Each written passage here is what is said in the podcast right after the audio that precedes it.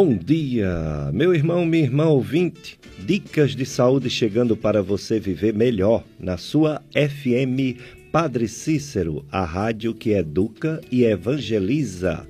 Eu sou Péricles Vasconcelos. Para quem está ligando a rádio hoje pela primeira vez, eu sou médico clínico e do aparelho digestivo, professor das faculdades de medicina daqui do Cariri. E o programa Dicas de Saúde, quem já sabe, e quem não sabe vai ficar sabendo, promove saúde, bons hábitos de vida, higiene pessoal para as doenças não entrarem por má higiene corporal, atividade física para todos, dependendo da limitação de cada um, mas atividade física, movimentar-se e muito precisamos nos movimentar.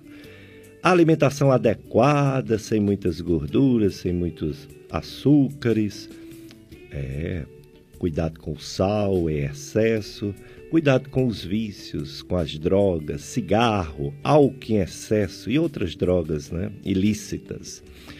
O Dicas de Saúde, todos os domingos, nesse novo formato de 7 às 9 da manhã, antes era de 8 às 9, trazendo sempre um assunto importante e um convidado especial sempre. Eu, Péricles Vasconcelos, e o operador de áudio, Mile Anastácio, sempre conosco aqui, desejando um bom domingo para você, meu irmão, minha irmã.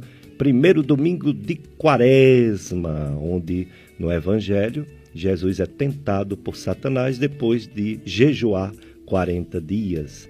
Mas que o nosso Senhor, logicamente, mandou Satanás se tocar e ir embora para que a gente adorasse somente, tão somente ao Deus da vida, o Deus amor, o Deus Pai Todo-Poderoso. Então, é nessa reflexão de um tempo, um tempo de reflexão, um tempo de jejum, não vamos abusar demais nas comidas, nas bebidas e principalmente jejum de pecado, né? Não adianta você jejuar um alimento que você acha que pode lhe fazer mal e continuar com sua vida desregrada, fazendo tudo que bem entende, não ouvindo pai, não ouvindo mãe, não ouvindo parente, não ouvindo esposo, não ouvindo a esposa, fazendo o que bem entende. Não, nós temos que ter consciência. Então, o assunto de hoje é muito importante. Uma campanha, campanha Fevereiro Roxo, mal de Alzheimer. Nem sei se assim se pronuncia, vou perguntar ao meu convidado mal de Alzheimer, uma doença degenerativa dos neurônios, do cérebro, uma doença grave, uma doença que se caracteriza por esquecimento, mas que vai agravando, causando diversos problemas. Atinge mais os idosos, mas pode começar antes dos 60 anos. E como o povo está vivendo mais, já há uma quantidade enorme de pessoas acometidas do mal de Alzheimer. Nosso convidado, como eu falei, nosso convidado sempre é muito especial, hoje também. Uma pessoa muito querida, muito popular, né? Uma pessoa já com um nome aqui na região do Cariri. É o doutor Luciano Carvalho. Doutor Luciano Carvalho é um médico neurologista. Ele é professor da Estácio FMJ. O doutor Luciano Carvalho ele se formou na Universidade de Pernambuco, UPE, e fez residência médica em neurologia no Hospital Universitário Oswaldo Cruz, Recife, né? Especialista em eletroneuromiografia. Título de especialista pela Sociedade Brasileira de Neurofisiologia Clínica. Professor da Estácio FMJ de Neurologia. Preceptor do internato em Neurologia também da Estácio FMJ e médico da unidade de AVC, acidente vascular cerebral, do Hospital Regional do Cariri. Bom dia, doutor Luciano Carvalho. Muito obrigado por ter aceito o nosso convite. Bom dia, Pericles. Hum, eu que agradeço a oportunidade de falar um pouco sobre uma doença que vem aumentando bastante, tem uma incidência crescente no nosso país e não é diferente do nosso estado. É uma doença que, além de limitar o próprio paciente, causa muitos transtornos para a família, para o cuidador. Haja vista que hoje nós temos estudos que mostram que o cuidador do paciente que tem Alzheimer ele apresenta maior risco de desenvolver doenças como ansiedade, depressão, hipertensão e outras mais.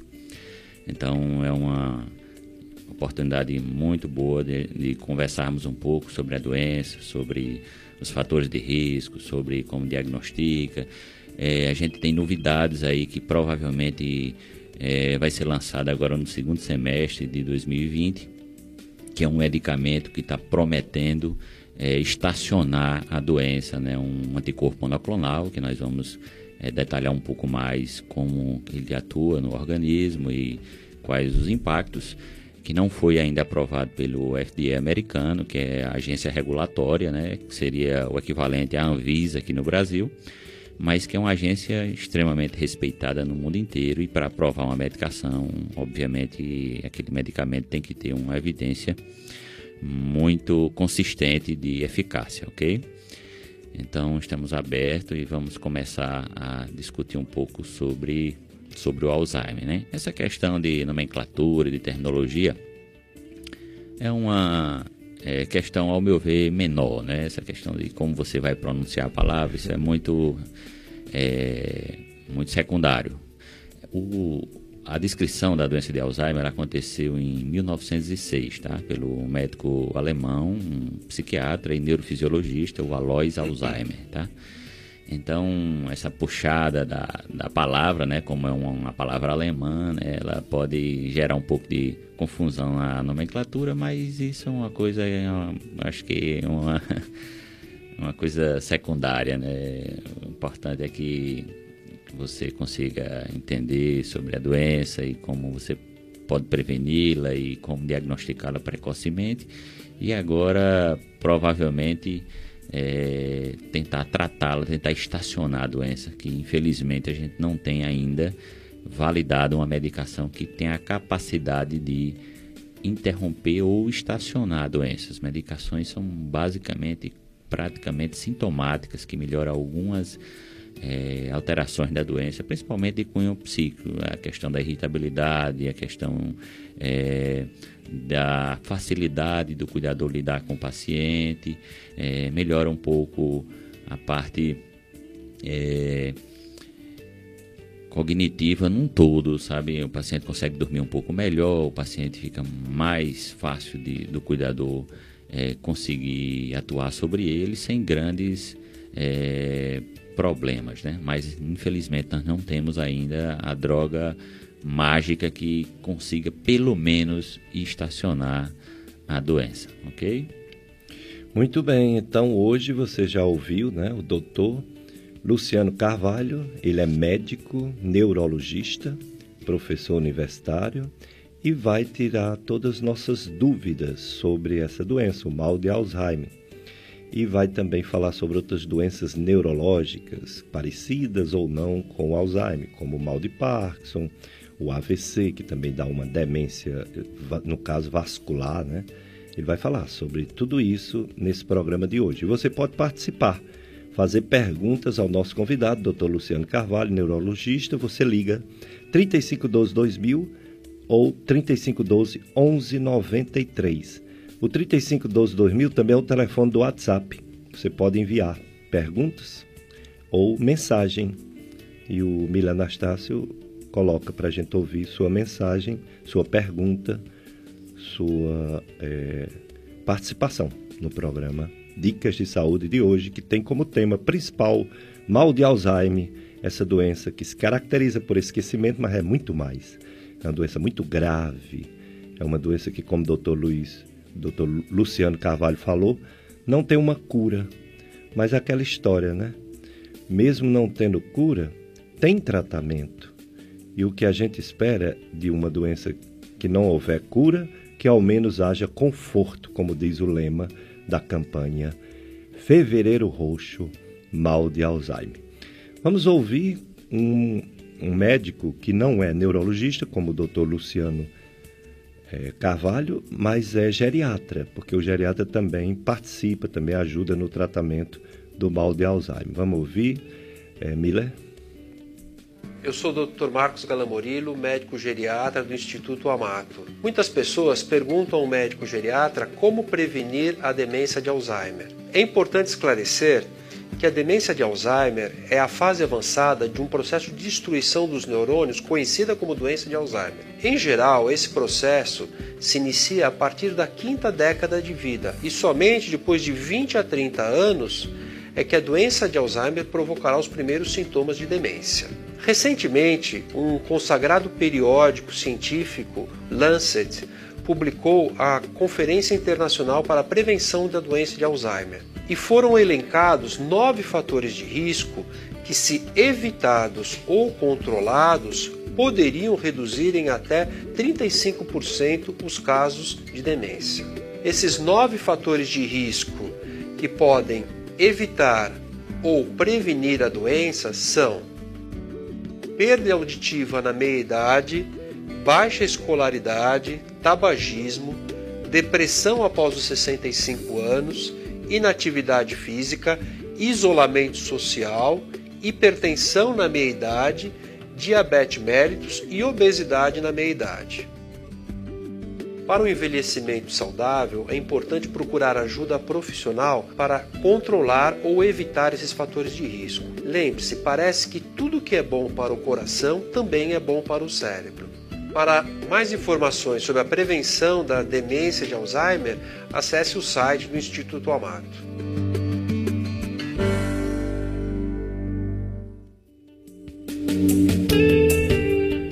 Pronto, o assunto hoje doença de Alzheimer. Vocês viram aí essa introdução, né? Mas a gente tem um especialista aqui, que é o doutor Luciano Carvalho, falando, tirando dúvidas, vamos saber tudo sobre essa doença e outras doenças neurológicas. Porque se o Alzheimer tem como característica principal o esquecimento, que a gente chama na medicina de demência, né? Tem, a demência tem várias, não só tem o Alzheimer, tem várias mas que o Alzheimer, depois dos 60 anos, é a causa mais comum de demência. Tem outras causas, algumas não tão raras, outras mais raras, porém as não raras, elas confundem. É, inclusive o pessoal acha que é igual, que significa é, esclerosado, como é que se diz? Uma pessoa quando está esquecida demais pela idade, mas que não tem outras características de doença, caducando, né? Ah, fulano, meu avô, minha avó, meu, meu pai, minha mãe já começou a caducar. então, doutor Luciano Carvalho, qual a diferença do envelhecimento humano natural, considerado fisiologicamente normal, para a doença de Alzheimer? E ampliando, quais são as outras doenças neurológicas e, e até não neurológicas que levam também ao esquecimento. Ok, Pericles. É, antes de responder a sua pergunta, eu acho que é importantíssimo que a gente fale um pouquinho sobre alguns dados aqui do nosso estado, sobre a incidência dessa doença e a importância que é a gente discutir aqui sobre o tema. Sim. Então, eu estou aqui com a matéria do Diário do Nordeste, agora recente, de fevereiro, do dia 21 de fevereiro, que a manchete diz o seguinte: Ceará tem crescimento médio de 1.800 casos novos de Alzheimer por ano. Tá? Então, veja o impacto que essa doença traz e veja o quanto essa doença tem crescido. No próprio jornal aqui, ele comenta que aproximadamente 70 mil pessoas são acometidas pela doença de Alzheimer hoje no estado do Ceará. Então veja que é uma doença que vem crescendo, vem avançando, como o Pericles disse anteriormente aqui. É, as pessoas têm vivido mais e o, o, fator de risco, um dos fatores de risco mais, é, seguramente um dos mais importantes é a idade. Quanto maior a idade do paciente, maior o risco de ele vir a desenvolver a doença de Alzheimer. Outra questão que foi falada aqui inicialmente é a questão do Fevereiro Roxo. Então, o Fevereiro Roxo foi é, criado pela Associação Médica Brasileira, tá? E ele tem como objetivo chamar a atenção para três doenças importantes, que é o lúpus, a fibromialgia e a doença de Alzheimer, né? Então, o lúpus e a fibromialgia são doenças é, mais da alçada da reumatologia, né? A gente fica com a parte da doença de Alzheimer, que é a nossa especialidade. Mas essas três doenças têm em comum a ausência de cura. Nenhuma dessas três doenças tem como ser curada. Né? São doenças que existem tratamentos, o paciente melhora um pouco, mas a cura ainda não, não acontece. É, respondendo agora a pergunta, é o seguinte: veja. Quando o paciente tem um diagnóstico de demência, é porque ele tem que ter uma perda cognitiva importante ao ponto de interferir na vida daquele paciente diretamente, tá? É, a gente tem praticamente seis domínios cognitivos, tá? Então a gente tem um domínio da atenção, a gente tem um domínio da memória, a gente tem um momento, o domínio das funções executivas, a gente tem um domínio das habilidades visoespaciais, a gente tem um domínio é, da personalidade e do comportamento, tá? Então, basicamente, são seis os domínios cognitivos. Então, quando o paciente tem uma perda cognitiva que interfere na funcionalidade dele em mais de dois domínios, eu falo na possibilidade de demência. Então, o paciente provavelmente tem uma demência. Então, quando essa demência ela se inicia com o domínio da memória afetado, associada a um outro domínio, que pode ser qualquer um desses outros que eu acabei de falar, mas classicamente é, pega memória e função executiva. Tá? A função executiva é a capacidade que o paciente tem de planejar e executar uma determinada, uma determinada tarefa. Né? Por exemplo, o paciente vai e planeja uma determinada reunião, ele tem que é, levantar todas as informações do que ele vai falar naquela reunião, quem vai ser chamado, qual local, qual horário, tudo isso é, é a função executiva que, integrada com outros domínios, obviamente, né? É, é responsável, né?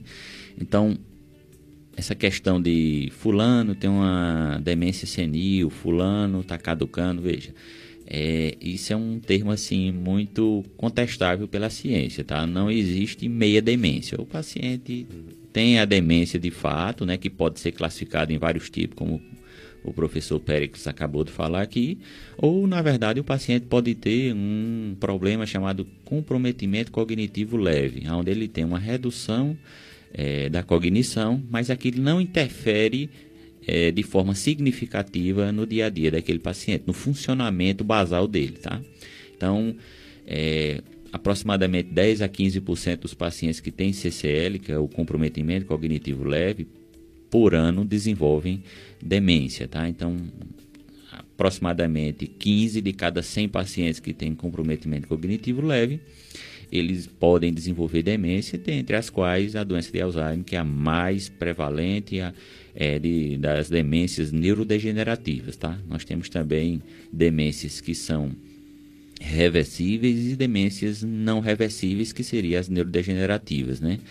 A gente pode ter demência, por exemplo, por hipotireoidismo, a gente pode ter demência por sífilis, a gente pode ter demência por deficiência de vitamina B12, certo?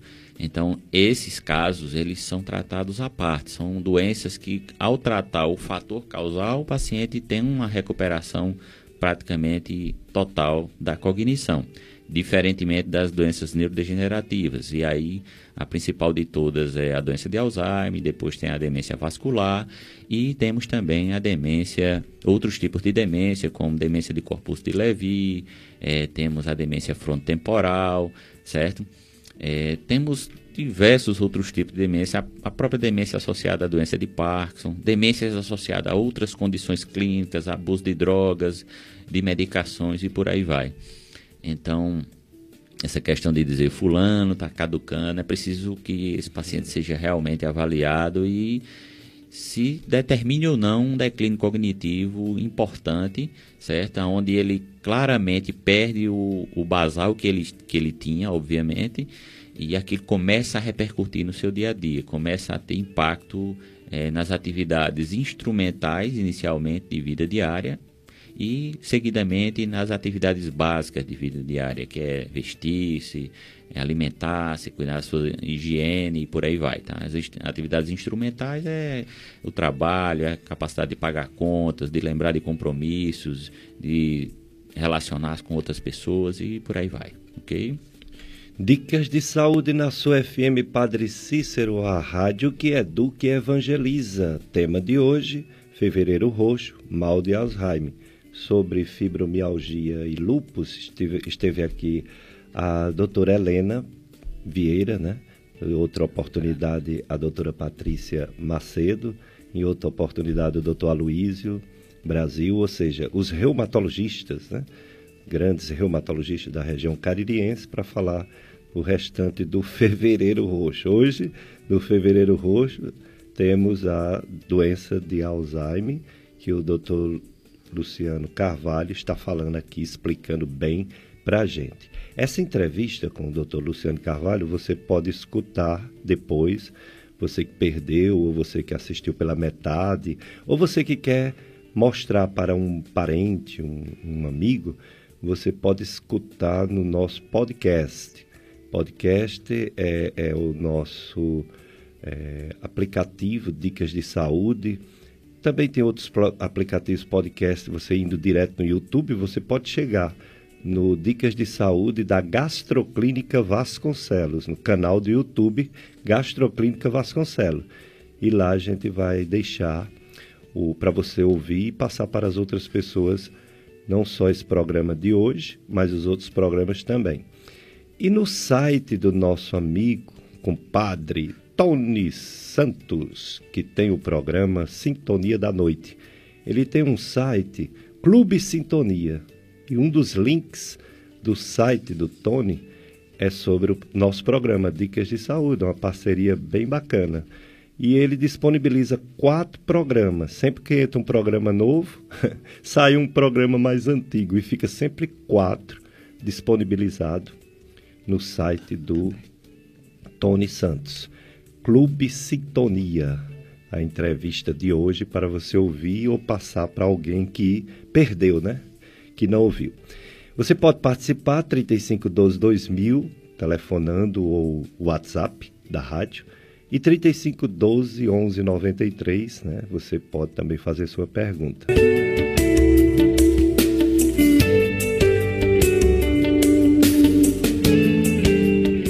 Dicas de saúde na sua FM Padre Cícero, a rádio que educa e evangeliza. Tempo de quaresma, tempo de reflexão, oração, jejum, penitência, conversão. Tempo da gente rever nossos conceitos. A gente passa os, os dias de carnaval se encontrando com amigos, com parentes, às vezes bebendo, às vezes comendo bastante, né? Mas depois vem essa reflexão de 40 dias. Teve um amigo meu que parou de. disse que não vai beber, 40 dias. Aí ontem quase que ele caía, mas ele foi firme porque é o propósito, né? Propósito de mudança. Então você pode jejuar um, uma bebida, que é uma droga, você pode jejuar um, um, programa de televisão, pode jejuar diminuir o celular, né? Você pode jejuar tanta coisa, não é só comida, né? que a gente jejua. Também pode jejuar comida, né? Desde que você não fique fraco, não tenha doenças, você tem que ter uma orientação nutricional e médica para fazer jejum a pão e água. Tenha cuidado, principalmente os idosos. Mas um jejum que agrada a Deus, como a gente leu no Evangelho do domingo passado, é aquele da esmola, da compaixão, da fraternidade, de ajudar alguém que está passando um problema, uma necessidade, né? Alguém que está desempregado, que tem filhos, né? Que tem família, que tem filhos e está desempregado. Então, e outro, né, que é pedinte, que é de rua e que a gente sabe, né? Até os animaizinhos a gente ajuda, quanto mais o nosso semelhante, né? o ser humano. Então, toda essa preparação de 40 dias e mais a Semana Santa é para a maior festa cristã. A maior festa cristã que alguns ainda pensam que é o Natal. O Natal é uma esperança do que vai acontecer. E aconteceu a nossa ressurreição. Então, o Natal é a segunda maior festa cristã. A primeira é a Páscoa. A Páscoa é a maior festa cristã, a ressurreição do nosso Senhor Jesus Cristo e a nossa esperança de ressurreição também, que a morte não seja o fim, e não é. A morte não é o fim para os que creem, a morte é uma passagem para a verdadeira vida, a vida eterna, onde não haverá nem sofrimento, nem doença, nem outra morte, nem nada, né? A vida eterna é ao lado de Deus, a gente volta a ser do seio de Deus. Então, essa esperança e essa comemoração, esse festejo, essa celebração, celebração é na Páscoa. Então, a gente se prepara fazendo a conversão individual para a festa também individual, que é a festa da Páscoa. Então, estamos fazendo essa reflexão. Daqui a pouco a gente vai ouvir o hino da, da campanha da fraternidade. O assunto hoje principal é da campanha Fevereiro Roxo, Mal de Alzheimer. Mas temos também um, um convidado que é especialista em neurologia e que, além do mal de Alzheimer, que agora a gente vai falar sobre prevenção e tratamento, ele vai falar também sobre as doenças que têm alguma relação com Alzheimer, que pode dar também esquecimento, como por exemplo o mal de Parkinson, como por exemplo o, o AVC, né, o derrame, trombose, ele vai já falar. Ele faz parte da equipe de AVC do Hospital Regional do Cariri. Daqui a pouco ele vai confirmar uma coisa que eu soube já há algum tempo e que parece que continua sendo verdade. É o único hospital no Cariri que faz o tratamento correto, completo do AVC isquêmico, que é o mais comum, o AVC isquêmico. O AVC hemorrágico é mais grave, mas não é o mais comum, graças a Deus. O mais comum é o isquêmico.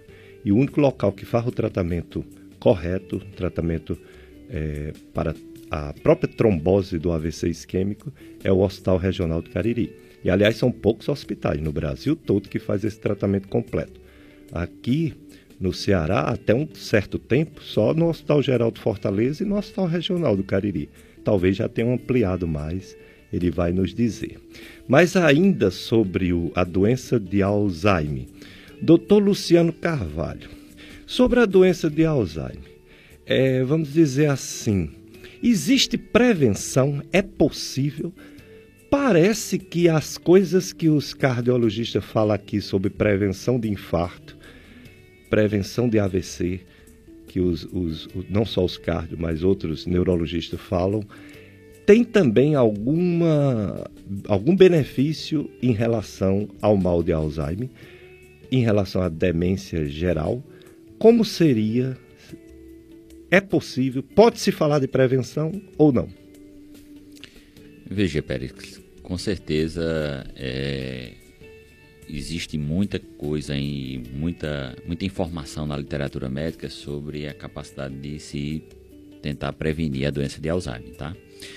É, a prevenção da doença de Alzheimer, ela passa também por essa questão aí da prevenção das doenças cardiovasculares, né? Então, o paciente que trata a hipertensão, o paciente que trata ou evita ou tenta não desenvolver a diabetes, o paciente que tem bons hábitos alimentares, que não fuma, que não bebe. Então, esse é o paciente que pratica atividades físicas regulares, principalmente atividade física aeróbica, né? É, aquela caminhadazinha de 30 minutos, de preferência diariamente, é um fator sim de ajuda, tá certo? Na tentativa de prevenir a doença de Alzheimer. Outra coisa que você pode fazer, além de, dos fatores que eu acabei de, de mencionar, é ler bastante, é estudar, é fazer com que o cérebro desenvolva novas conexões, novas sinapses. Isso se faz através de leitura, de aprendizado de novas funções, de tocar instrumentos, de desenvolver mais a capacidade cognitiva. É, e como é que se desenvolve isso? Através da, do exercício, entendeu? Através de, de, de desenvolvimento de novas é, conexões que conseguem chegar ao cérebro é, como eu acabei de relatar, né? Quando você lê, quando você estuda, quando você aprende novas coisas, isso ajuda bastante a dificultar a doença de Alzheimer de, de desenvolver-se naquele paciente. Ou até mesmo o paciente pode até desenvolver a doença, mas como ele tem muitas conexões, muitas sinapses, é, para a doença vir a comprometer ele ao ponto de interferir no dia a dia dele, a mexer na funcionalidade dele, vai ficar um pouco mais difícil e vai demorar mais para a doença é, conseguir realmente comprometê-lo ao ponto dele preencher os critérios é, para a doença de Alzheimer, tá? Então, o diagnóstico da doença de Alzheimer, é definitivo, ele só acontece pós-morte, quando o paciente apresenta um histopatológico do cérebro, tá? Quando o paciente falece, o pessoal pode fazer uma autópsia e retirar um pedaço do tecido do cérebro e mandar para o histopatológico que comprova a patologia da doença, né? Que são as placas de beta-amiloide depositadas principalmente nas regiões temporais e parietais do cérebro. A região temporal é a região que abriga o hipocampo, que é a área principal da memória, mas não é a única, tá? Existem outras áreas do cérebro que fazem conexões com o hipocampo região frontal e parietal principalmente. E existem os emaranhados neurofibrilares, que são é, proteínas que são hiperfosforiladas e que criam emaranhados em microtúbulos dentro dos neurônios. Tá? Então, o depósito da proteína beta-amiloide acontece fora dos neurônios e os emaranhados neurofibrilares intracelular, então dentro dos neurônios. Tá? Então, essa é a patogenia é, básica da doença de Alzheimer. Né? Óbvio que é uma doença extremamente complexa, que a gente não sabe ainda muitas informações de como tudo se inicia, como tudo começa, o que faz com que um determinado paciente desenvolva em detrimento e outros não, não desenvolvam a doença. Né? É, eu é, trouxe aqui o DSM-5. Né? O DSM-5 é o, é o Manual de Estatística e Diagnóstico né? Das doenças mentais que é desenvolvido pela Associação Americana de Neurologia, ou de Neurologia não, de Psiquiatria, desculpe. É, e esse manual ele é um, uma das literaturas mais respeitadas no mundo para o diagnóstico das doenças que comprometem a mente como um todo, tá? Então, o diagnóstico da demência também é catalogado dentro dessa literatura, tá? Então, o transtorno é, a doença de Alzheimer, na verdade, né?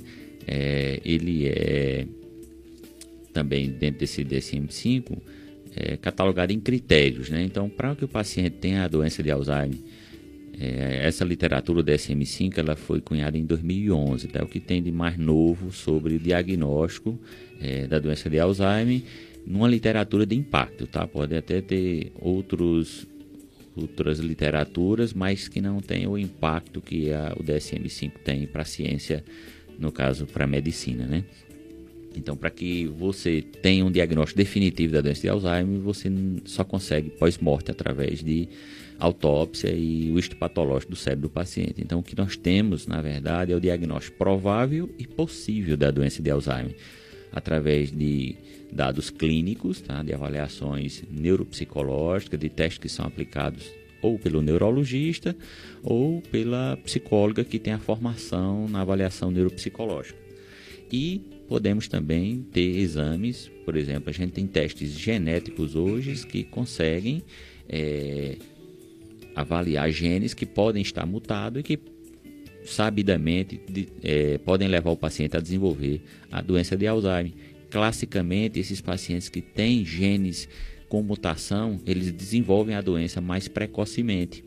Como foi a primeira paciente que foi descrita com a doença de Alzheimer, que era Auguste, uma paciente de 51 anos, uma paciente que iniciou o quadro um pouco diferente do clássico, que o clássico é o paciente começar com queixas de memória, esquecimento e se seguir com a disfunção da função executiva, né, que eu disse no início, que é a capacidade de planejar e executar determinadas funções. Então, a paciente Augusta, em 1906, é, quando foi descrita a doença de Alzheimer, que a Lois Alzheimer, que era o psiquiatra e neurofisiologista, descreveu, ela, o marido relatava que ela iniciou a doença com irritabilidade, com a perda, com a perca do cuidado com a casa, com desenvolvendo é, uma ideia de traição, de que o esposo estava traindo é, ela sem qualquer motivo.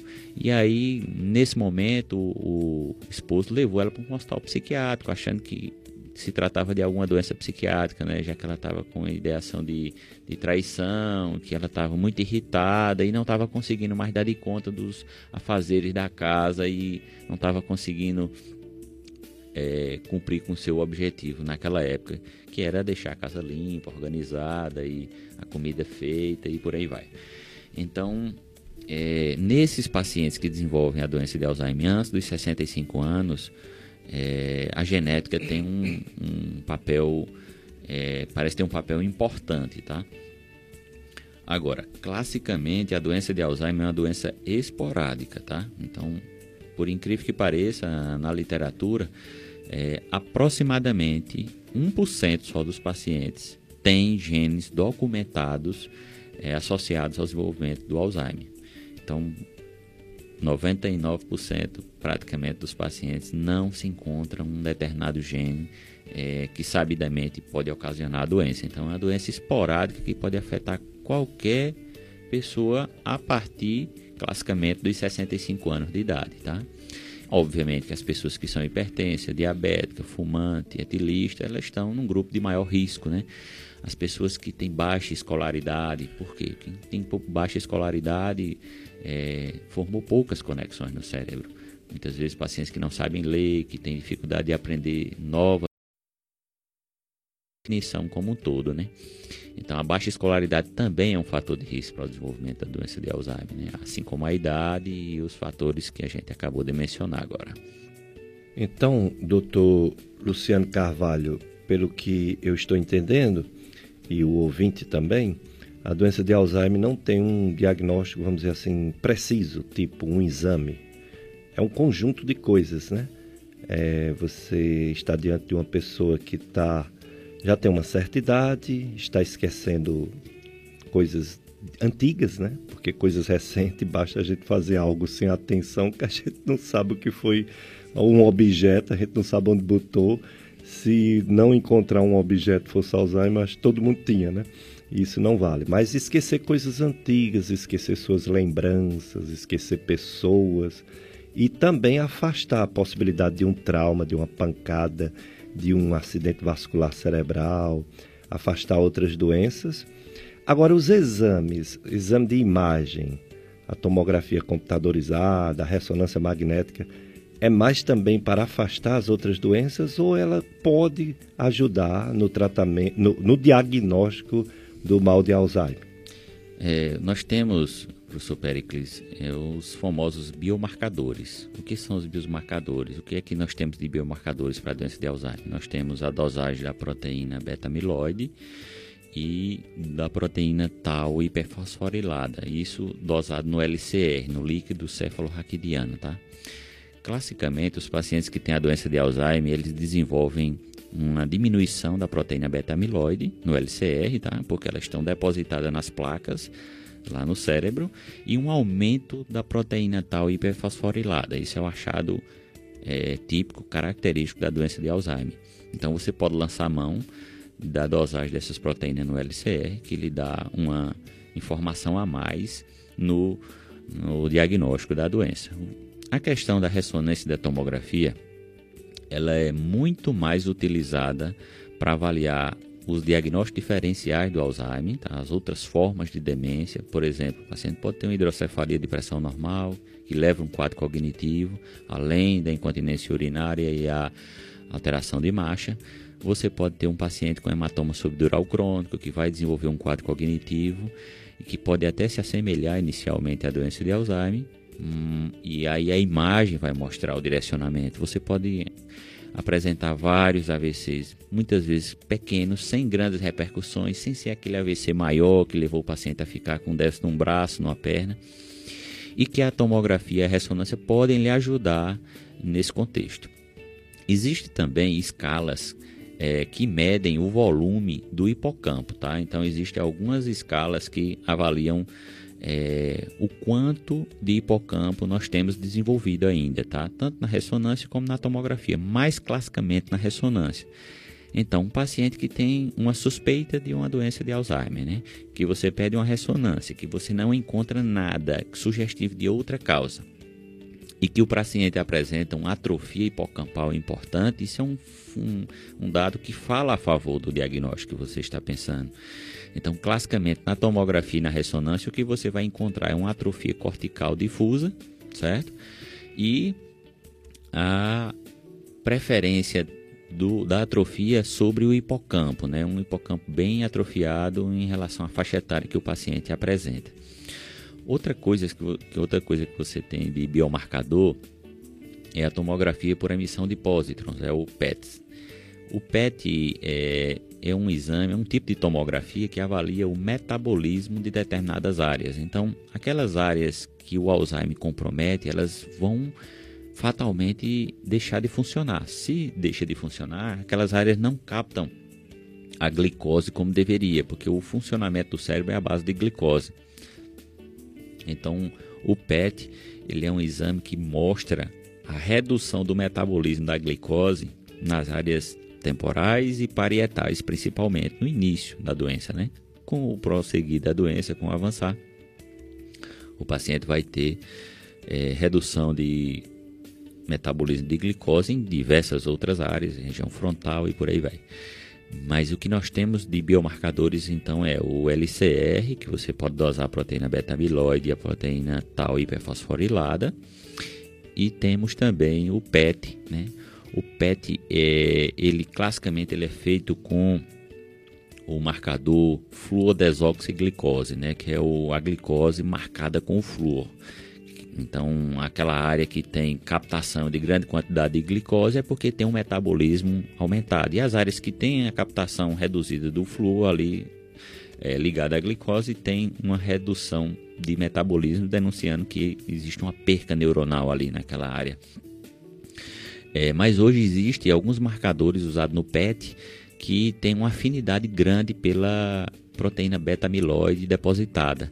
Então é como se aquele exame mostrasse o acendimento das placas no cérebro, mostrando o quanto já tem de depósito, em quais áreas e isso ajuda também no diagnóstico do paciente. Mas o que eu quero deixar bem claro é que classicamente o diagnóstico ainda é clínico, tá certo? Se o paciente apresenta o domínio cognitivo da memória afetado ao ponto de repercutir é, de forma importante no dia a dia do paciente, ou seja, o paciente tem um declínio cognitivo, é, uma redução da funcionalidade que ele tinha, do padrão que ele tinha antes, associada a um segundo domínio, né? Então eu, aí eu já tenho o diagnóstico de demência, eu já posso pensar na possibilidade da doença de Alzheimer, tá certo? E Obviamente eu tenho que afastar outras causas, por isso que a imagem também é importante, né? Se eu não encontro evidência de outra causa, é, seria minha, minha, minha provável, é, meu provável diagnóstico aí, né? Muito bem, estamos aprendendo tudo hoje sobre o mal de Alzheimer, nessa campanha Fevereiro Roxo, com o Dr. Luciano Carvalho, médico neurologista. Tem agora as perguntas, os ouvintes já estão participando. Tem três perguntas para o doutor Luciano. Vamos é, passar. É, a primeira pergunta é da Marigel Bezerra Nobre. Ela deseja um bom dia para a gente, bom dia para você também, Marigel. Ela foi diagnosticada por Dr. Luciano com neuropatia de fibra fina e o Dr. Luciano passou para ela capsaicina capsaicina e amenizou muito. Gostaria de saber se algo mais pode ser usado. Ela também faz uso de escitalopram, um inibidor seletivo né, da recaptação de serotonina. Ela agradece, há mais de 20 anos faz acompanhamento da tireoide e quer saber se tem alguma novidade que ela possa buscar com o Dr. Luciano Carvalho.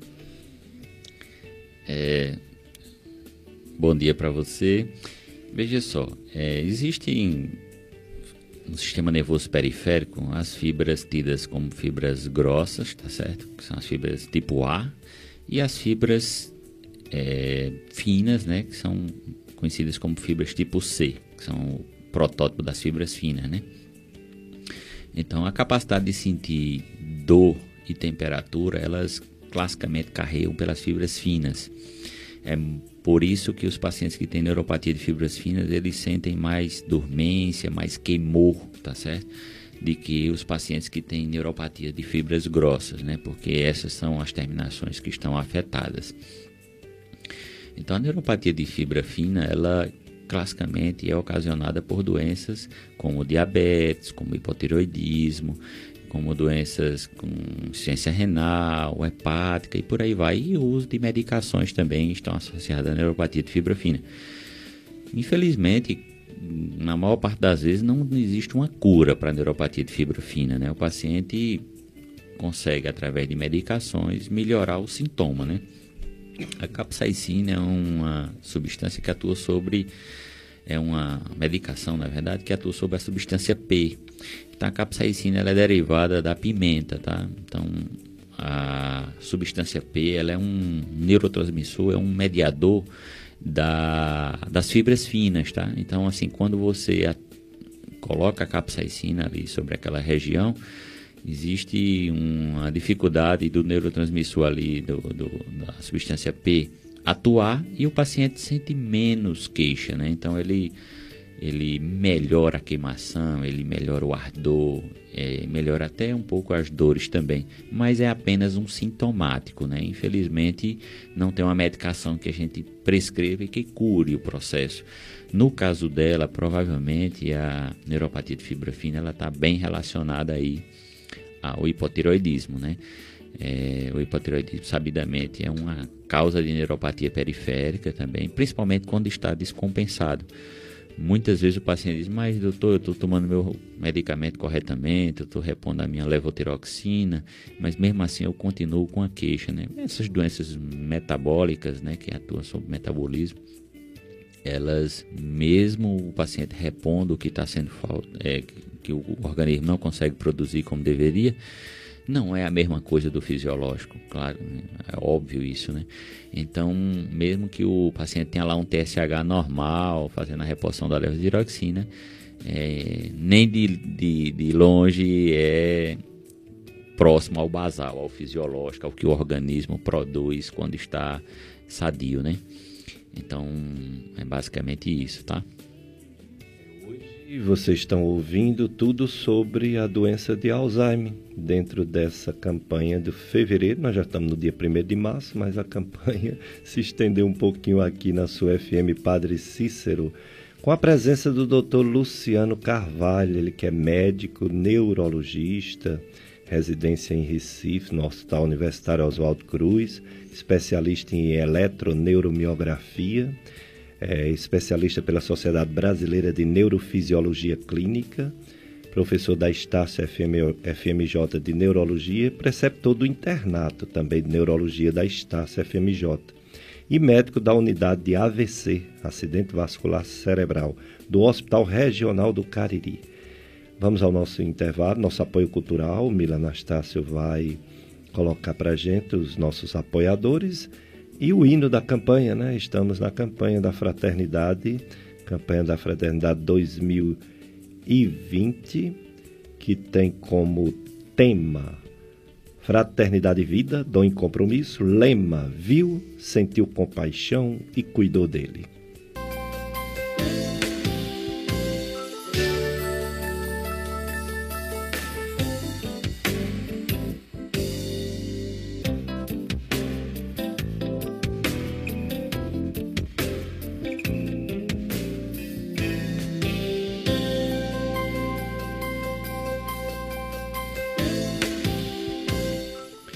Dicas de saúde na sua FM Padre Cis, que educa e evangelize, está nessa campanha da Fraternidade 2020 dentro da Quaresma. A campanha da Fraternidade é uma maneira brasileira de viver a Quaresma. Foi uma ideia da CNBB na década de 60, deu muito certo, foi maravilhosa aquela campanha da oração de São Francisco, né? Ficou bem conhecida e aí, desde essa época até hoje, todo ano tem a campanha da fraternidade. O tema desse ano, Fraternidade e Vida, Dom e Compromisso. E o lema, viu, sentiu compaixão e cuidou dele. É, é, é Lucas capítulo 10, versículo 33 a 34. E hoje o nosso programa tem a presença do Dr. Luciano Carvalho, médico neurologista, professor universitário da Estácia FMJ, falando sobre o mal de Alzheimer e outras doenças que também causam esquecimentos, demência e outras complicações, porque Infelizmente, uma pessoa acometida do mal de Alzheimer, ela tem uma perspectiva de vida entre 8, 10, 12 anos. Isso é muito triste, né? Além de ser uma doença que você perde o senso das coisas, né? Mexe na sua memória e mexe na sua é, afetividade. É, é, tem umas complicações seríssimas que podem levar à morte e leva à morte mesmo, embora ele vai já falar também do tratamento. Tem uma novidade que pode ajudar bastante. Mas tem um ouvinte que quer falar, ela quer perguntar. Ela não se identificou? Não se identificou sim. Não, não. É, se identificou. Mariana. Mariana, ela diz que está mudando alguns hábitos para melhorar a sua doença, a epilepsia. E ela gostaria de saber com o Dr. Luciano Carvalho se a epilepsia causa falta de memória ou se causa convulsão, pois ela toma o medicamento há bastante tempo e a memória está muito ruim, implicando no dia a dia dela. Agora ela está aprendendo a fazer crochê, crochê e outros trabalhos manuais para ver se melhora. Doutor Luciano Carvalho, é, como a Mariana está perguntando, a epilepsia pode causar convulsão e déficit de memória? Pergunta, Pericles. Veja, Mariana, a gente nota que no dia a dia existe uma confusão de informações muito grande é, nos pacientes. O, existe. São termos diferentes. Convulsão é uma coisa, epilepsia é outra. Qual a diferença? A convulsão é a manifestação, na maior parte das vezes, motora de uma crise epilética, tá certo? Então, uma crise convulsiva, ela é a manifestação de uma descarga elétrica anômala no cérebro, tá certo? Já a epilepsia é uma doença, tá certo? Para se diagnosticar de epilepsia, existem basicamente três critérios. O mais importante e mais utilizado no dia a dia na prática clínica é a evidência de duas crises epiléticas com intervalo mínimo entre elas de 24 horas, não provocada. Então, é aquele paciente que teve uma crise epilética sem um fator causal evidente e depois de 24 horas ele teve uma segunda crise. Então, é, também não provocada. Né? Então, se o paciente teve uma crise hoje e daqui a uma semana ele teve outra crise sem um fator causal evidente, por que, que a gente diz isso? Porque, por exemplo, um paciente que é diabético, que faz uso de insulina, fez uma dose alta de insulina, fez hipoglicemia e secundariamente uma crise epilética, esse paciente ainda não tem uma epilepsia. Ele tem, na verdade, uma crise sintomática. Ele teve uma crise em decorrência da hipoglicemia, tá? Então é importante que você entenda a diferença, né? Então, nem toda epilepsia tem convulsão, tá certo? Mas geralmente a convulsão é a manife... É, mas geralmente a convulsão está dentro do contexto da epilepsia. Vou dar um exemplo: a epilepsia do tipo ausência. O paciente não apresenta a manifestação motora da doença muitas vezes. Apenas ele, como a gente diz no linguajar, sai do ar. Aquele paciente fica parado, com os olhos entreabertos, muitas vezes piscando os olhos, mas sem nenhuma manifestação motora. Então ele está tendo uma crise epilética, mas não está tendo uma convulsão, tá certo? Então a convulsão é um termo que a gente utiliza para a manifestação motora é, da crise epilética. A questão da memória estar afetada é muito comum, com certeza. A própria epilepsia, é, ela leva a memória do paciente a ter um comprometimento e as medicações que o paciente utiliza também favorecem. Muitas vezes tem, nós temos medicações, por exemplo, o fenobarbital, o famoso Gardenal, é uma medicação que sabidamente interfere na parte cognitiva do paciente na capacidade de processamento de informações, na memória e por aí vai, tá certo? Então, os próprios medicamentos podem interferir na capacidade de memorização e a própria epilepsia, dependendo de que região esteja cometida, por exemplo, uma epilepsia muito frequente no adulto é a esclerose mesial temporal. Lembrar que a região temporal é a região que abriga o hipocampo e o hipocampo é a área primária da memória, a área mais importante da memória. Então, um paciente que tem, por exemplo, esclerose mesial temporal, é muito comum ele ter uma dificuldadezinha de memorizar as coisas e um déficit de memória em alguns casos até muito, muito evidente, porque a doença está afetando justamente a área primária da memória, que é a região do hipocampo, tá certo? Então, tanto a doença em si, a epilepsia pode levar o paciente a ter dificuldade na memória, como as medicações também podem interferir na capacidade é, de funcionamento da nossa memória, ok?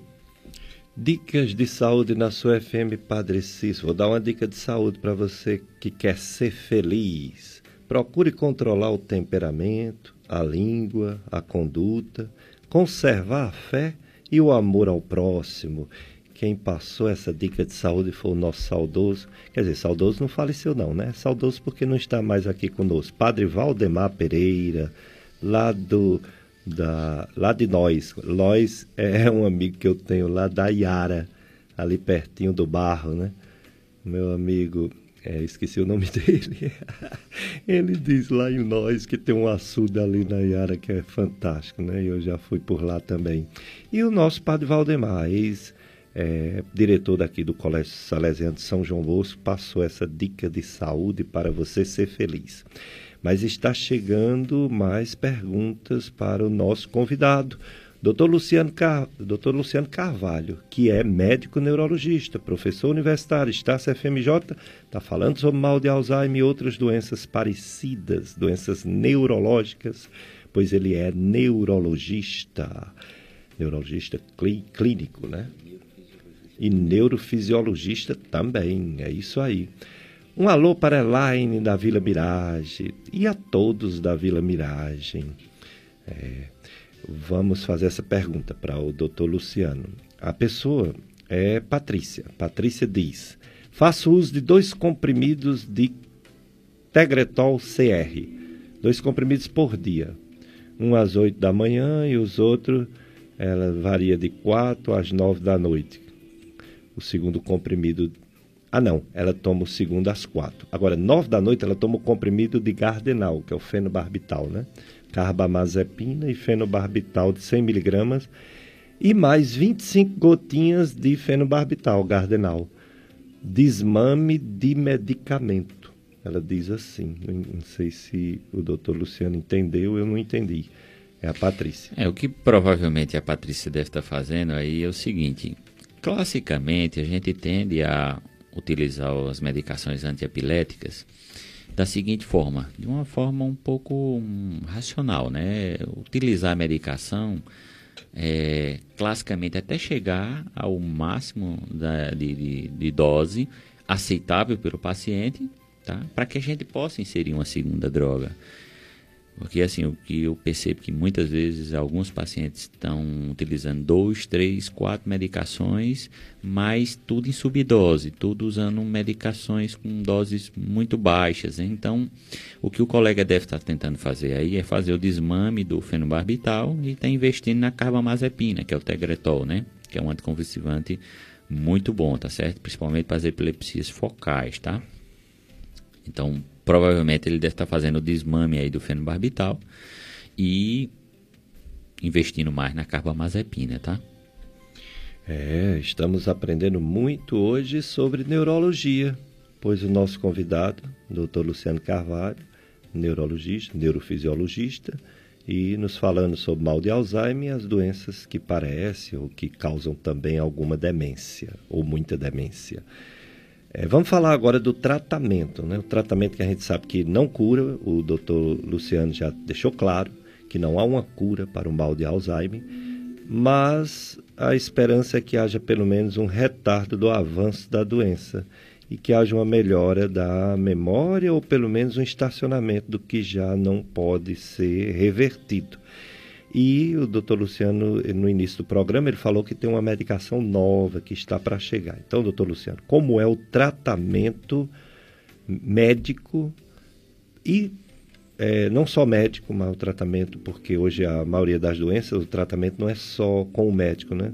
Tem terapia ocupacional, tem fisioterapia, tem psicologia. Como é o tratamento do mal de Alzheimer, doutor Luciano? É, sem dúvida, Pericles, o tratamento ele é multifatorial, tá? Ele é multidisciplinar, na verdade, né? Então entram vários profissionais aí. Então, o paciente, ele classicamente com a doença de Alzheimer, ele desenvolve também transtornos da parte psiquiátrica, eles tornam-se é, mais ansiosos, uma irritabilidade maior, desenvolvem também transtorno da área do humor, tá certo? Então eles desenvolvem muita depressão, então eles precisam de um aporte também da parte psicológica, né? Além disso, a terapia ocupacional é muito importante para tentar reensinar o que foi perdido ao paciente, é, habilidades que ele perdeu com a evolução da doença, né? É muito importante. A fisioterapia evita a atrofia muscular, né? E tende a melhorar o condicionamento físico do paciente. A fonoterapia é muito importante também os pacientes com a doença moderada avançada desenvolvem muita disfagia, muita dificuldade de deglutição, e isso é um problema grave porque esses pacientes microbroncoaspiram e desenvolvem infecções respiratórias que muitas vezes culminam com o óbito do paciente. As infecções de repetição, principalmente da área respiratória e urinária. Então a fonoterapia tem seu papel aí muito importante também, além do neurologista, do geriatra. O médico geriatra também é uma especialidade muito importante, porque vê o paciente como um todo, né? Um pessoal que mexe com a parte da cardiologia, que mexe com a parte da gastro, que mexe com a parte da endócrina, que mexe com a parte também neurológica, cognitiva, né? Então, também é um especialista muito importante que nos auxilia, tá? Quanto ao tratamento da doença de Alzheimer, é, em 1996, nós tivemos o lançamento da primeira medicação, que é a donepezila, tá? Então, seguido da rivastigmina e depois da galantamina. Em 2003, nós tivemos a última medicação lançada, que foi o memantina. Esses medicamentos são medicamentos que a gente é, fala que são sintomáticos, ou seja, atua em sintomas. Eles, infelizmente, não impedem que a doença progrida, não conseguem, não têm o poder de retardar ou avançar da doença. E por que é que são prescritos, então? Porque eles melhoram o funcionamento do paciente, eles melhoram a, a, é, a forma como você vai lidar com o paciente, ele diminui a irritabilidade, ele melhora o sono. É, são medicações que facilitam o cuidado com o paciente. Mas o que, é que acontece de novidade? É, acho, acho, que vale a pena a gente falar sobre o mecanismo de ação desses medicamentos ou tu acha é, que vai pra, pra perder ter, o foco aqui? Não, para ter uma ideia de como é que esse medicamento pode ajudar a quem sofre, né? É bom saber o que é que o remédio faz. Pronto, então assim, existe, nós só temos é, aprovado quatro medicações para o tratamento da doença de Alzheimer, certo? A donepezila, a rivastigmina, a galantamina e a memantina. A donepezila, a rivastigmina e a galantamina eles pertencem a um grupo de medicações que são os inibidores da acetilcolinesterase. Já o memantina, ele atua sobre receptor glutamatérgico, o receptor NMDA. Como é que é isso? Então, se percebeu que na doença de Alzheimer existe um déficit de acetilcolina, que é um neurotransmissor no cérebro. Então, o que é que se pensou? Vamos desenvolver uma medicação que aumente os níveis de acetilcolina, já que os níveis estão reduzidos na doença, isso pode favorecer e melhorar alguma coisa no paciente. E de fato, muitos pacientes têm alguma melhora, tá? As melhoras são muito variáveis, mas apresenta. Muitas vezes o paciente está irritado, o paciente está estressado, o paciente está agressivo, e quando você faz um, uma donepezila, uma rivastigmina ou galantamina, que basicamente tem efeitos de potência, em termos de potência semelhantes, né? o paciente melhora.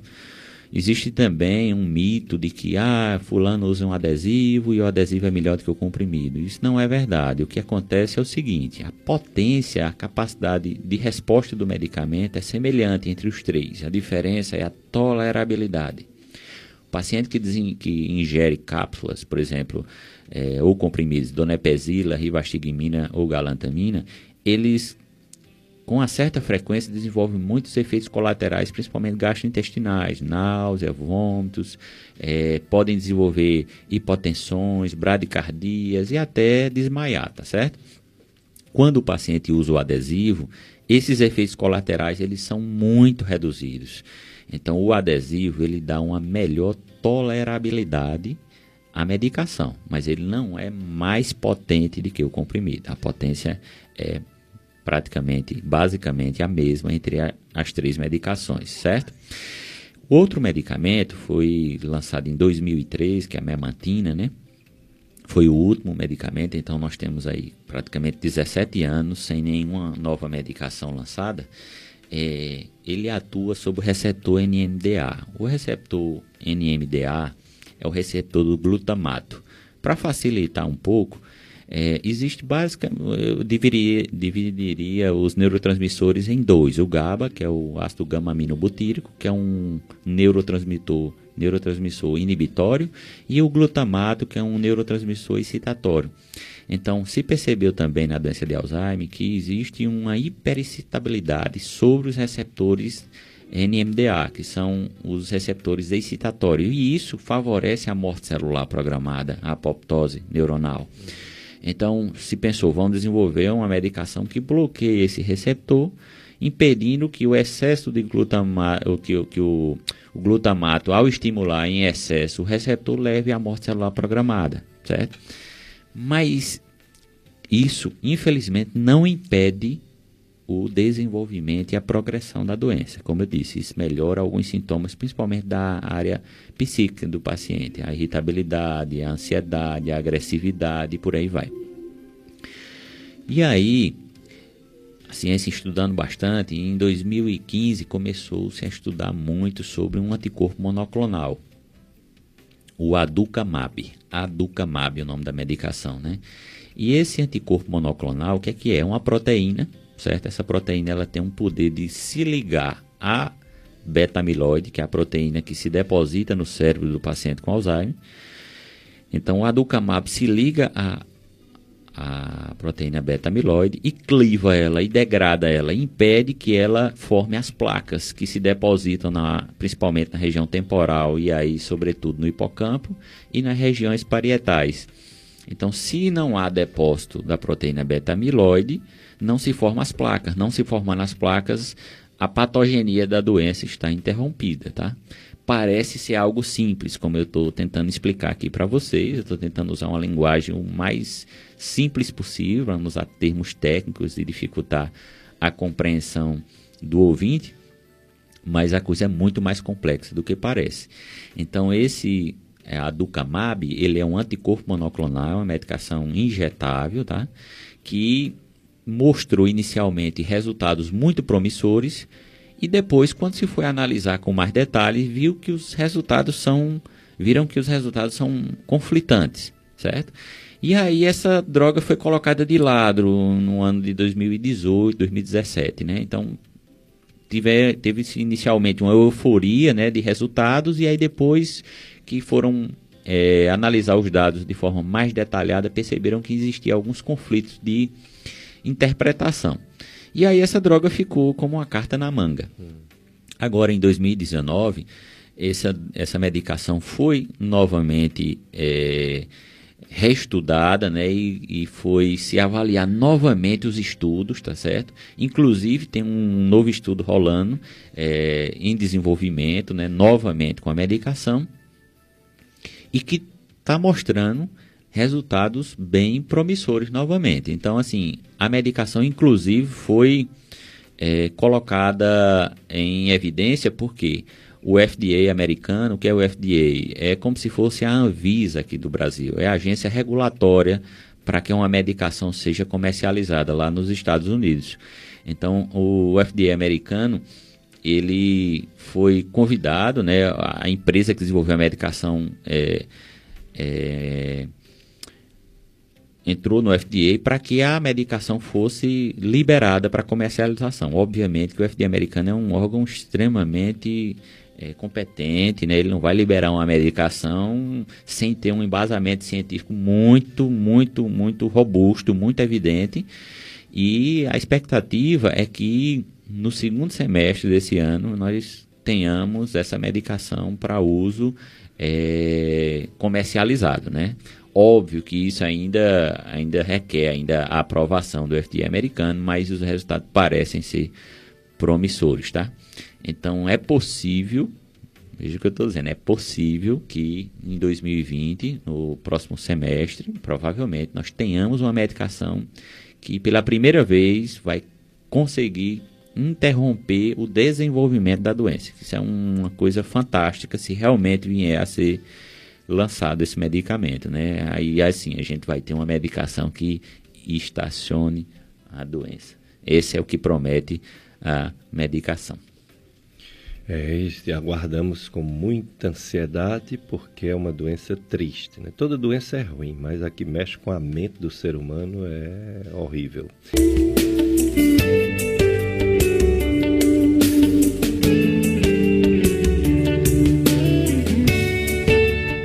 Dicas de saúde na sua FM Padre Cícero, que educa e evangeliza. Nós estamos ainda falando de fevereiro, fevereiro roxo, é, mal de Alzheimer. Nesse primeiro de março, nesse primeiro domingo de quaresma, nesse evangelho da tentação de Cristo no deserto.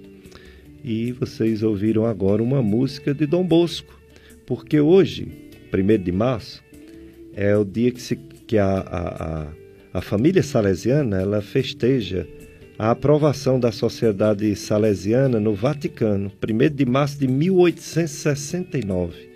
Então a gente ouviu o Baião do Bosco, do nosso pai mestre da juventude, e vamos voltar aqui ao tema do dia, ainda mal de Alzheimer, porque o doutor Luciano Carvalho vai nos falar também sobre outras doenças neurológicas, mas a turma está participando. O pessoal está ligando, o pessoal está participando, fazendo perguntas sobre o tema, mal de Alzheimer. O nosso amigo Francisco do Crato, ele é um ouvinte de todos os domingos. Bom dia, Francisco. Ele pergunta: Doutor Luciano, que falou de placas que são formadas na doença de Alzheimer e no aumento de uma proteína. Se houvesse um remédio que destruísse essas placas e diminuísse essas, essa proteína aumentada, seria a cura da doença de Alzheimer? Doutor Luciano, é a pergunta do Francisco. É justamente o que eu acabei de falar, Francisco. Então, o anticorpo monoclonal, o aducamab, né, ele vem com essa proposta. Ele é uma proteína, né? É uma proteína específica que se liga a essa beta-amiloide, que também é uma proteína que está depositada no cérebro, principalmente em, nas regiões temporais e parietais, no caso da doença de Alzheimer. E esse, e esse anticorpo monoclonal ele tem uma capacidade de, de clivagem. O que é a clivagem? De romper, de degradar aquela proteína que está depositada. Porque a beta-amiloide nós temos no cérebro. Todo mundo tem beta-amiloide no cérebro. Agora, a gente não sabe hum, algumas coisas. Por exemplo, o que é que leva aquela beta-amiloide que a gente tem fisiológica a se depositar em determinadas áreas do cérebro, entendeu?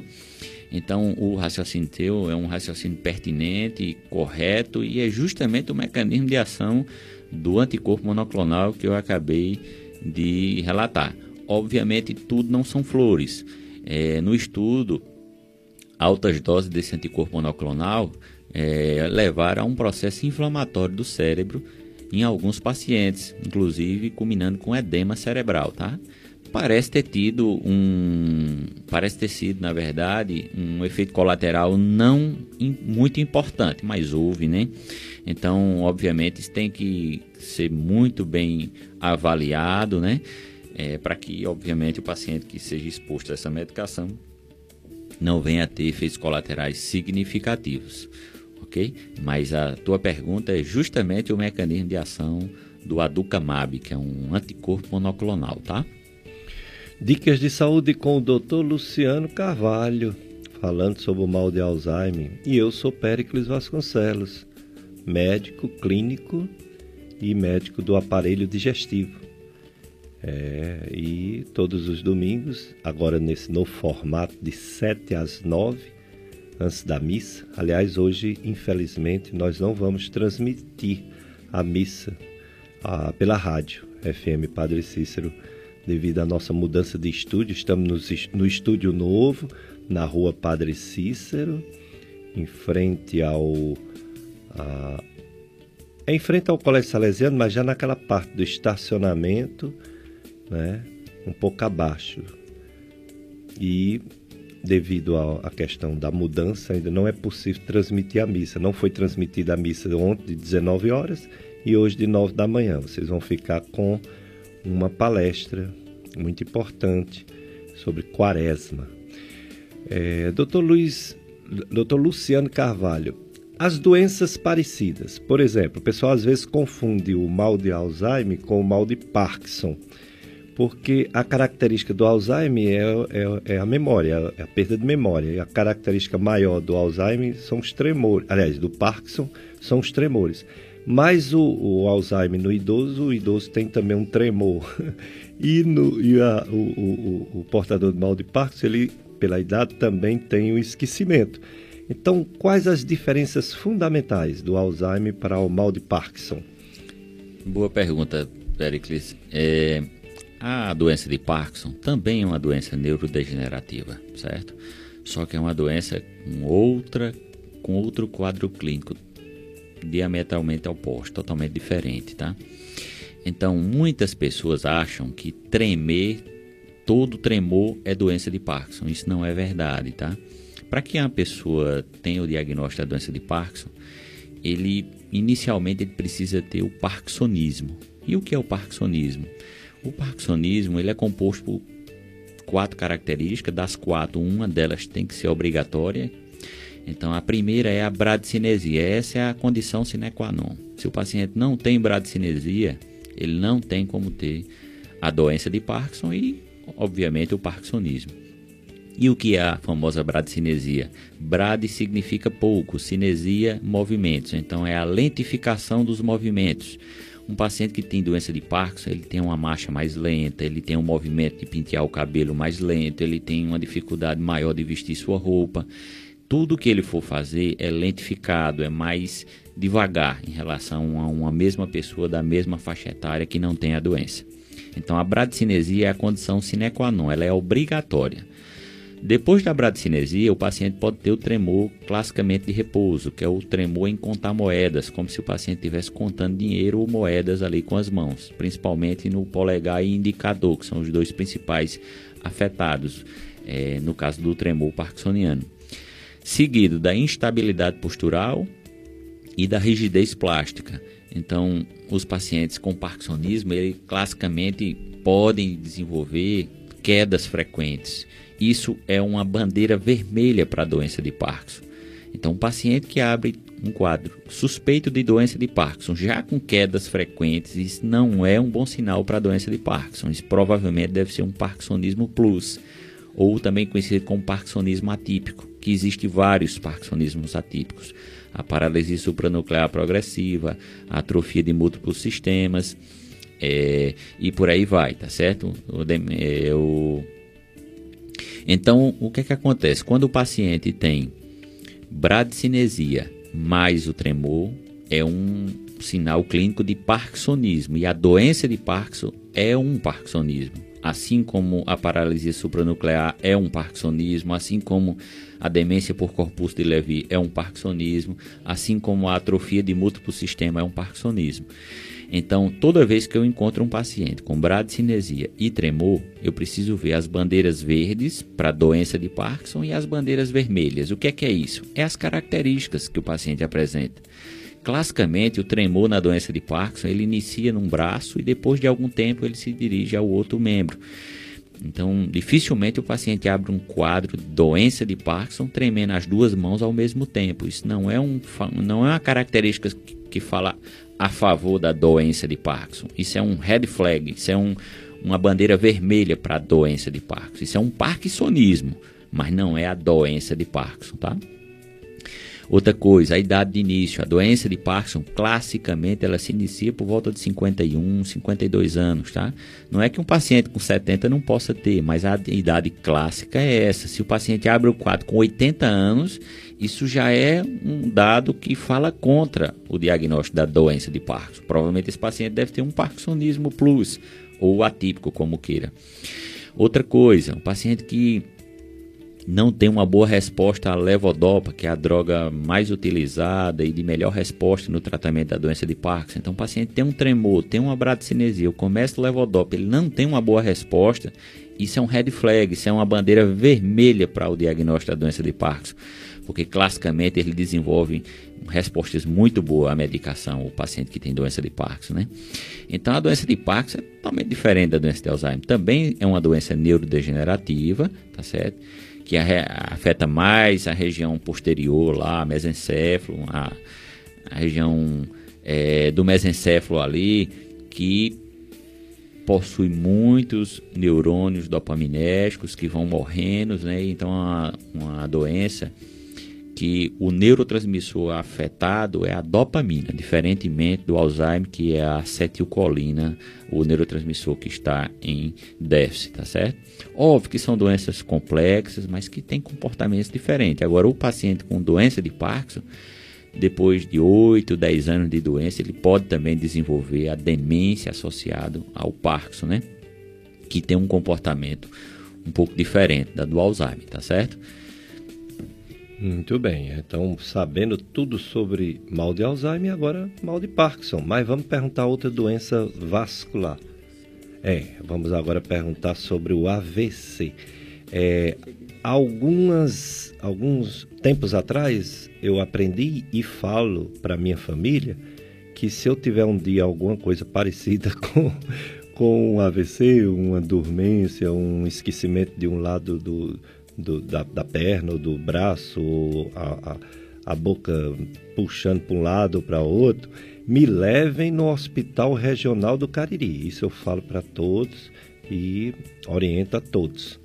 Mudou alguma coisa, continua sendo o Hospital Regional do Cariri o único centro de referência para o tratamento é, para o, o AVC isquêmico ou já tem outro hospital, doutor Luciano Carvalho, fazendo esse tratamento é, antitrombolítico né, no pro AVC isquêmico? Veja, Pericles, é, aqui no Cariri, o único local que existe, que apresenta, que possui uma unidade específica para tratar o acidente vascular cerebral isquêmico é o Hospital Regional do Cariri, um hospital SUS, tá certo? Gratuito, né? Todo mundo é atendido, não tem nenhum custo. Existem 10 leitos lá reservados para o paciente ser atendido com um acidente vascular cerebral isquêmico. Uma coisa muito importante aí é, já que nós estamos numa rádio falando para a comunidade, é que as pessoas tenham ciência de quando pensar na possibilidade de um AVC. Então, assim, os sinais e Outra coisa muito importante é o tempo. O tempo é fundamental. Eu vou te explicar por quê.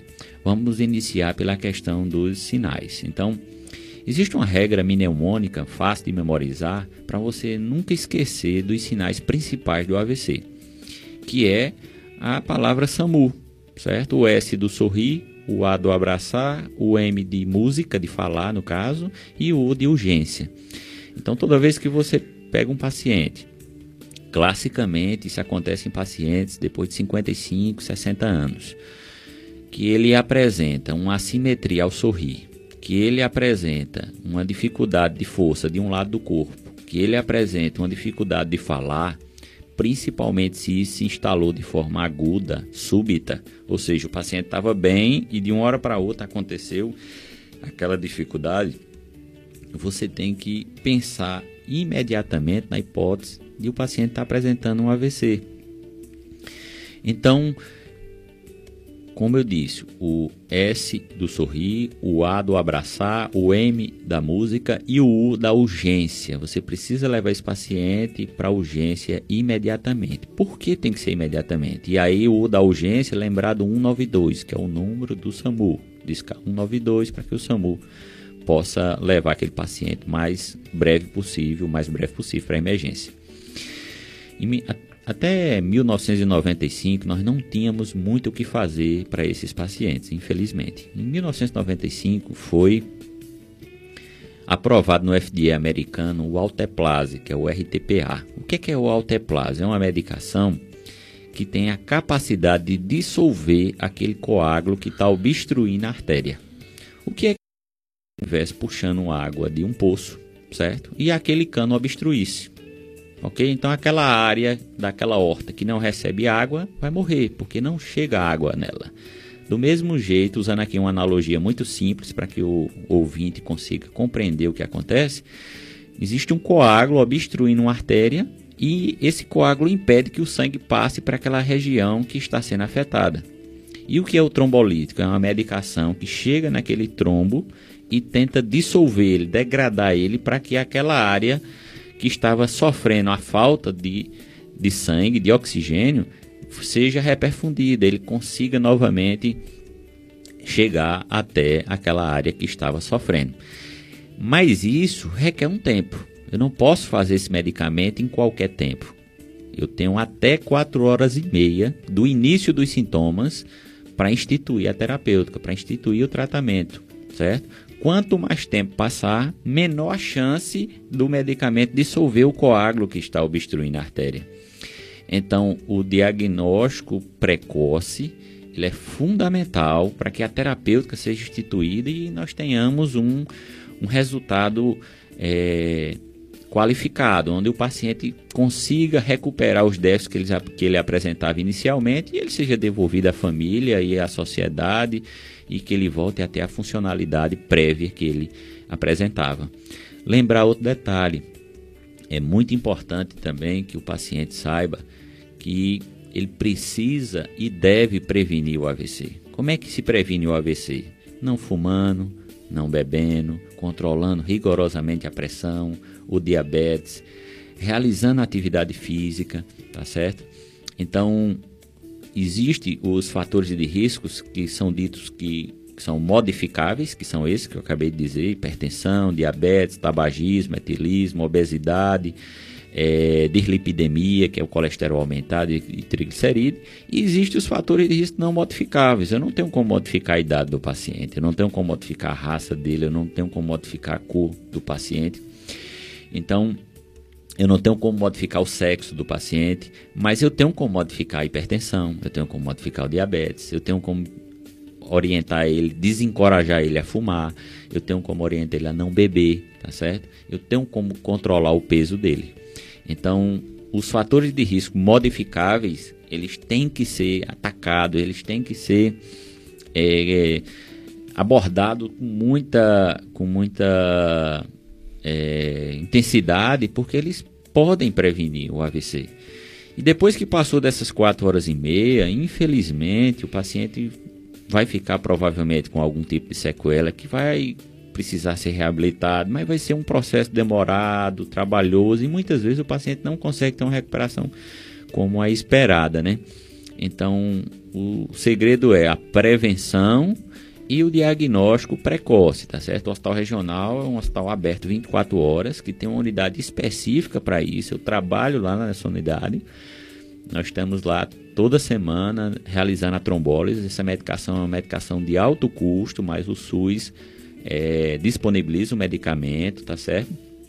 Você não terá nenhum custo e na via das dúvidas é melhor que você vá ao hospital e seja avaliado por um profissional treinado que exclua ou não o diagnóstico de AVC, tá certo? De que ficar em casa achando que aquilo vai melhorar e perdendo tempo, perdendo a, a, a oportunidade de ter um tratamento muito bom, tá certo? Um tratamento que pode devolver as funções que estão debilitadas em decorrência do AVC.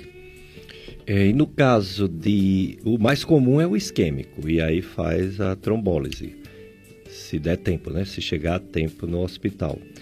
Mas se for o hemorrágico, faz também o tratamento cirúrgico no próprio Hospital Regional do Cariri quando é, faz? É, e por que às vezes a gente escuta dizer que foi transferido do Hospital Regional do Cariri para o Hospital Santo Antônio de Barbalha? Qual o motivo? É, essa é questão de gestão mesmo hospitalar, tá? Lá no Hospital Regional do Cariri é, ficou como um hospital dessa parte cirúrgica do trauma, tá? Então é um hospital voltado para neurocirurgia do trauma, tumores, sangramentos, aneurismas, eles é, são tratados no Hospital Santo Antônio, tá? Apesar de ter uma equipe de neurocirurgia lá no Hospital Regional, é, de plantão, tá certo? De, de, de sobreaviso, na verdade, né? Para atuar quando for necessário, mas por questão é, estrutural mesmo, foi definido que o Hospital Santo Antônio seria a referência para drenar os hematomas. Aproximadamente 20% dos AVCs são hemorrágicos, tá? Então o hemorrágico ele mata mais, mas ele sequela menos, tá? O isquêmico mata menos, mas sequela muito mais. Obviamente, se você pegar números absolutos, o AVC isquêmico mata muito mais que o hemorrágico, porque ele é muito mais frequente. 80% deles são isquêmicos, como eu disse no, há pouco tempo. Então, é, é só questão de logística do SUS, mas não que o regional não tem estrutura para tratar. Tem sim, mas aí é questão administrativa, é, estrutural do SUS mesmo, que o regional não faz o tratamento do AVC é, hemorrágico e encaminha para o Hospital Santo Antônio. ok? Dicas de saúde na sua FM Padre Cis, celebrando a quaresma. Quaresma, tempo de reconhecer a presença de Deus na caminhada, no trabalho, na luta, no sofrimento, na dor da vida do seu povo. Quaresma é tempo forte de conversão, preparação para a maior festa, que é a Páscoa da Ressurreição. É, estamos chegando ao final do programa, mas o doutor Luciano Carvalho vai falar onde é que uma pessoa encontra o doutor Luciano Carvalho para fazer uma consulta, se tem algum atendimento do sistema público, SUS, doutor Luciano. Veja, Pericles, eu atendo aqui em alguns locais, vou te dar aqui as informações de, de locais, eu atendo lá na Unicardio, tá certo? Que é ali no, no na Rua do Rosário, né? Do Santa Rosa, desculpe. Santa Rosa, isso, quase em frente isso, ao desculpe. Memorial Padre Cícero. Exatamente. Então, o telefone é o 3511-7100. Atendo também no Office Cariri, é ali próximo ao shopping, que é o 3085-3981. E atendo na Lagoa Seca também, lá no Doctor, né? Que o telefone lá é o 3115 mil, ok? Além disso, eu faço um atendimento é, voltado para o ensino lá na, na Faculdade de Medicina de Juazeiro do Norte, mas é um atendimento mais seletivo para ensinar os alunos, tá certo? Então não é um ambulatório aberto, é um ambulatório com casos selecionados para discussão de casos clínicos, tá certo? Atendo também no Hospital Regional do Cariri, na unidade de AVC. Lá a gente atende especificamente AVC, tá certo? É um atendimento especializado nisso. E realizo também a eletroneuromiografia, né? Que é um exame diagnóstico. Eu sou especialista nisso, tenho um título especialista pela Sociedade Brasileira desse exame, tá? É um exame que estuda as neuropatias, então as dormências, as fraquezas. É, estudo também com esse exame doenças de músculo, tá certo? As miopatias, a miastenia grave, que é a doença de junção neuromuscular, é, entre outras outras doenças, tá? E qualquer doença de nervo periférico, lesão de nervo periférico, a eletromiografia é o exame padrão para estudar, né? É muito comum as mulheres, principalmente na faixa etária de 40 40, 50 anos, apresentar dormência nas mãos, acordar com as mãos dormentes à noite, formigando e achar que estão com um problema circulatório, né? E na verdade é uma neuropatia do nervo mediano. E o paciente tem a famosa síndrome do túnel do carpo, né? Onde é uma doença que eu digo que é uma doença chata porque incomoda muito o paciente. O paciente tem acorda à noite, não consegue dormir, fica irritado e muitas vezes procura o vascular e o vascular termina pedindo o exame e fazendo o diagnóstico com a gente, tá certo? Estamos chegando ao final do nosso programa. Próximo domingo será a campanha é, Março Azul Marinho sobre prevenção, assuntos relacionados ao câncer de cólon retal, intestino e reto. Estará conosco a proctologista doutora Ana Lígia. Quero agradecer ao Mila Anastácio, sempre conosco, aqui, firme e forte, nos ajudando a conduzir o programa. Você, amigo ouvinte, que é a razão do nosso programa há mais de 20 anos. E quero agradecer ao doutor Luciano Carvalho, que vai agora se despedir dos ouvintes da FM Padre Cícero. Obrigado, Pericles, pela oportunidade. Espero ter contribuído aí com a comunidade, ao ouvinte que nos escuta, né? Com informações sobre a doença de Alzheimer. Falamos um pouco também sobre a doença de Parkinson e temos alguma contribuição sobre o AVC, né? Eu acho que a gente está muito próximo de, de, chegar a ter uma medicação realmente, como eu disse no, na entrevista, né? Que consiga pelo menos dar uma estacionada na doença. Isso vai ser uma revolução se realmente for liberado o medicamento e ele tiver eficácia que os estudos é, estão mostrando, porque não é fácil cuidar de um paciente com Alzheimer, né? Só sabe quem realmente vive isso no dia a dia, né?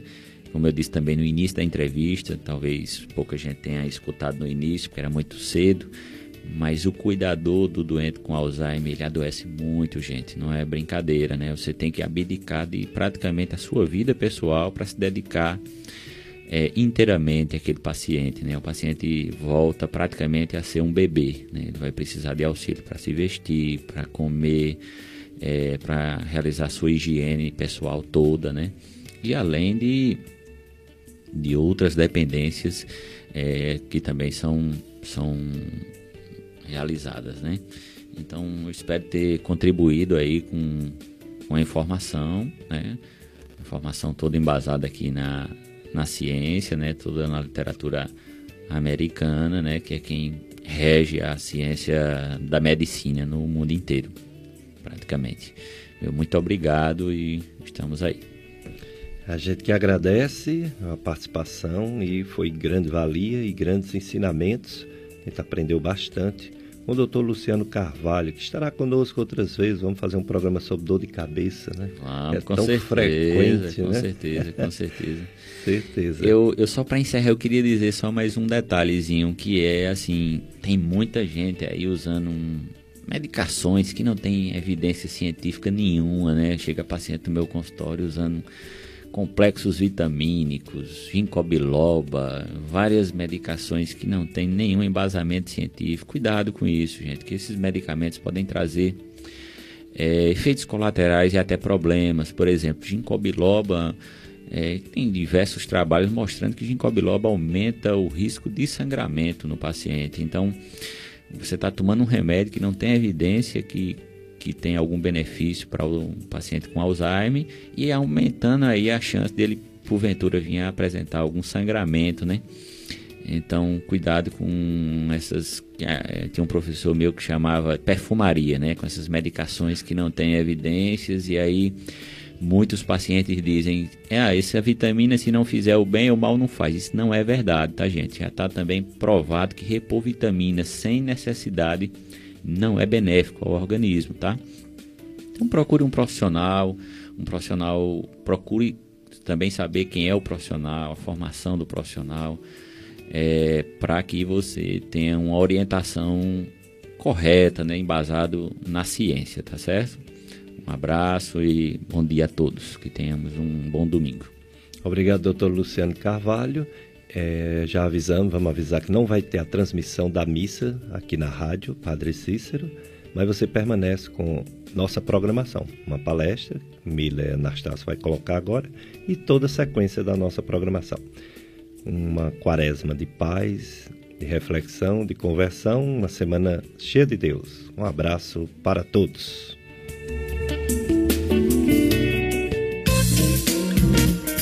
A FM Padre Cícero apresentou Dicas de Saúde.